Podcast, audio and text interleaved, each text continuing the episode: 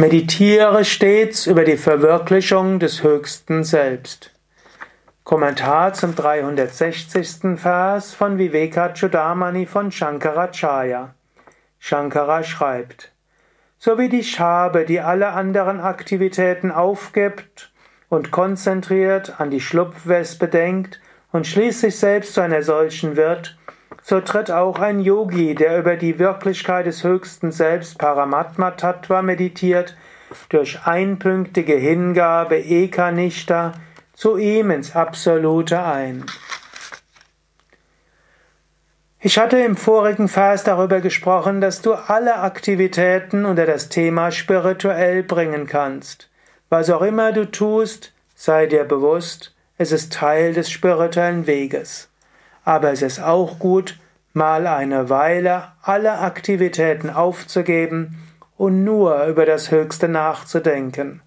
Es ist gut mal fünf Tage, eine Woche, zwei Wochen, vielleicht sogar vier Wochen lang alles andere aufzugeben und zu sagen, jetzt will ich nur an die höchste Wirklichkeit denken. Aber pass dann auf, Lass nicht den Geist ablenken. Manchmal, wenn der Geist nichts anderes zu tun hat, regt er sich über alles Mögliche auf. Wenn du zum Beispiel in einen Ashram gehst, in einen Schweigeretreat, wie wir es ja bei Yoga Vidya haben in den verschiedenen Ashrams, in Bad Meinberg auch längere Möglichkeiten, dann ärgerst du dich vielleicht, dass jemand hustet oder dass das Essen nicht gut genug ist, dass irgendwo zu laut ist oder dass das Kissen zu hart oder zu weich ist und so weiter. Geist findet tausend Ablenkungen. Folge diesen nicht.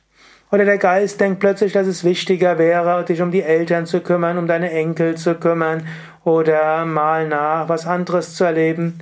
Folge dem nicht.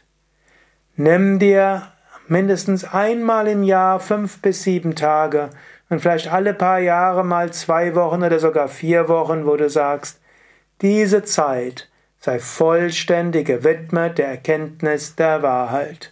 Ob du es als Schweigeretreat machst, als Vedanta-Seminar, als spirituelles Retreat, nimm dir fest vor, diese Zeit ist gewidmet allein der Erkenntnis des Selbst, der Erfahrung der Wahrheit. Und ich lasse mich durch nichts ablenken. Und setze es dann um und lass dich anschließend von nichts ablenken und schiebe niemandem die Schuld in die Schuhe, wenn du nicht spirituell wächst. Übernimm selbst die Verantwortung und folge dem. Es ist am besten, es im Ashram zu machen. Da brauchst du dich nicht um Unterkunft, um Essen, um Verpflegung, um Abwasch und so weiter zu kümmern. Du brauchst keine Sorgen zu haben, dass falls die Spülmaschine kaputt ist oder die Waschmaschine, dass du selbst reparieren musst. Am klügsten ist, Verbringe die Zeit im Ashram, aber nimm dir fest vor, das sei der Verwirklichung des Selbst gewidmet.